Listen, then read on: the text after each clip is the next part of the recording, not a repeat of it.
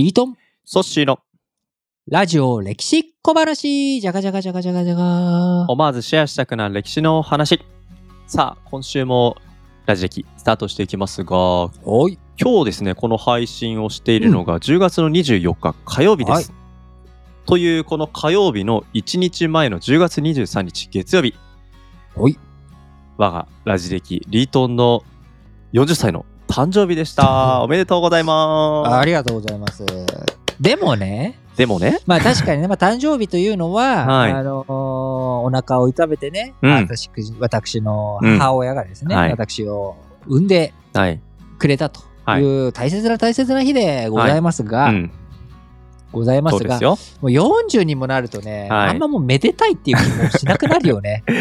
まあね、確かに、だって、まあ、二十歳とかはやっぱ特別なタイミングですけど、そよく考えたらもう大人になっている、えー、だから二十歳超えた年の方がもうここから先どんどん長くなると。う。そうなんだよ。大人でいる期間の方が長くなっちゃってるんだそれ。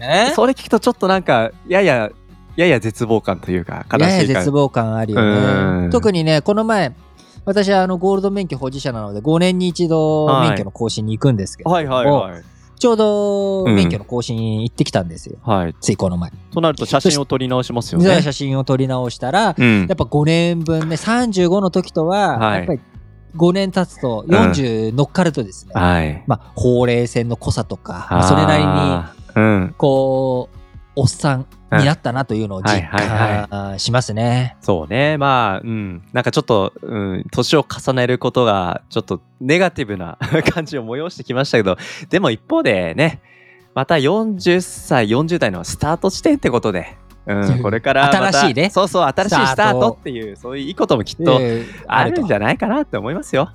そうだね。まあ40というのはですね、まあ皆さんもよくご承知おきな方も多いと思いますけれども、えー、不惑、惑わずと書いてね、不惑というふうに40歳のことを言い習わします。はい。えー、これはですね、論語において孔子が、我、十有語にして学を志と。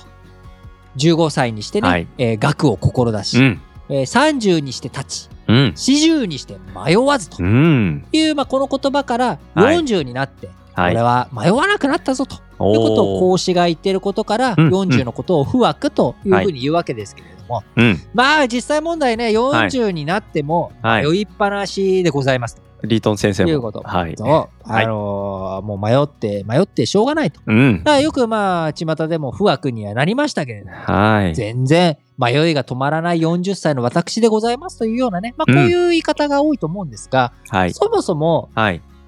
この不惑ということ、うん。なぜはい。孔子は惑わずというようなことを言ったのか。うん。これ、うんこの後にも続きがございまして、ほ50にしてう。はい。天命を知り、おー。60にしてお？耳従う、ほうほうほう。70、70にして心の欲するところに従えども、ノリを超えずとはいいうこ。とで、うんまあ、70になっても自分の心の赴くままにやってもはい失敗しないと。うーん。限度を超えたりとかしなと。はいいはいはい。60になったら耳従う。耳、自分のね、その、他人の意見をね、反発しないで耳に来たものをね、うんそのまま素直に受け止め。られると。うん。これさ、はい。矛盾してないって俺思うわけ、いつも。どこに矛盾を感じるんですか？四十にして惑わずとさ、はい。迷ってないのに、はい。60にならないと、うん他人の意見を反発して聞けないって、ああ、確かに。なんかさ、うん。うーどうなんだろうっていうのもあって、うんはいここの不惑っていうのは、うんまあ普通にその迷わないっていうことではなくて、はい。俺どちらかというと、うん。意固地になっちゃってるとか、そういう意味なんじゃないのかなっはいてはい感じるのよ。うん要は、60になってようやく素直になる。うん。70になって、その自分が思い通り、自分がやりたいっていうことがはい、世の中に対して、うん。その迷惑がかからないはい。っていうことなわけじゃない、うん。で、50になって天命を知るっていうことだから、うん。40にして惑わずっていうけれども、その40にして惑わずっていうのが、うん。素直とかじゃん、そういう意味、いい意味じゃなくて、はい俺、うん。これ、結構その、悪い意味なんじゃないのかなはあって考えるの。はあは要は、自分が決めたこうだって思ったことにうんうん一直線で行っちゃう。あーなるほどそういう意味で迷わないってことですねそう、迷わずに突き進んだ40代だったな、俺。なるほどだからまあ。15歳の時に勉強しよう。はい。で、はい。30にして、あ、一通り勉強もできて、さあ、自分で仕事するぞ。力つけたぞと。して。ここからやで、るぞと。40になって、うん。ほら、俺の言った通り、これでいいんだ、40代行くぜ、うんうんうん。はい。でしたら、50代の時に、はい。自分の天命っていうのはここが自分の限界だったのかな？これが自分のうん。やるべきことってここが範囲なのかな、うん限界なのかな？ってはい。いうのを50で知って、うん。60でようやくはい。周りの言うこと素直に聞いときゃよかったなとか素直で、70になってようやく世間とうん。折り合いがついて、なんかはい。悪さ、悪さといううんか、うんうん。あー世間に迷惑をようやくかけれなかけなくなったなっほどうん。ていうふうに考えると、うん。四十にして惑わずっていうのが、なんかすごくはい。不惑っていうのが、うん。レベルの高いことだっていうふうにはい捉えられがちじゃない？うんうんうん。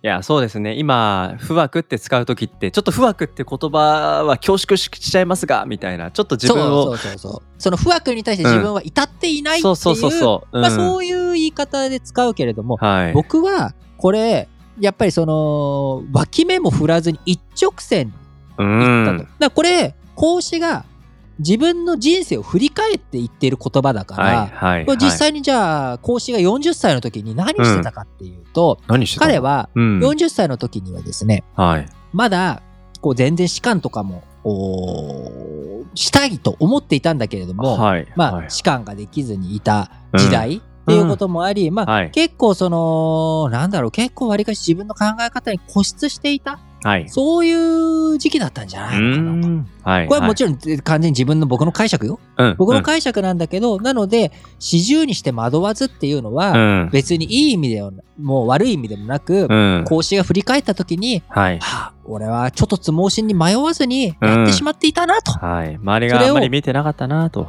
というものももしかしたらあるかもしれないし、なるほど。うん、それがあっての60にして耳従う。あの、ようやく素直になれたぜ、俺っていう。んだから、40になっても、ね、まあ、さっき冒頭40ってなんかちょっと something でもうなんか自分もおじさんであれだなと思ったけれども、はい。うん。いやいやいや、だからこそ、孔子曰く、不惑、惑わずに突き進もう、うん。やりたいようにやろうと。自分のね、気持ちよく自分がちょっとつ盲信しようと。うんうん。不惑というのは僕ははい。ちょっとつ盲信だとはい。いうふうに感じて考えて、このはい。40代、はい。えーソッシーと一緒にですね、ラジ歴を中心にはい。頑張ってやっていきたいと思いますので、はい。皆さん、引き続き40代のリートンも応援よろしくお願いします。はい。ということで、リートンの不惑に対する考察、面白いなと思いましたけど、そもそも、うん。あの、何を隠そう、阻止、不惑の意味が40歳を指すって知りませんでしたっていうのが今日収今回ね、録前の、初めてはい知ったと。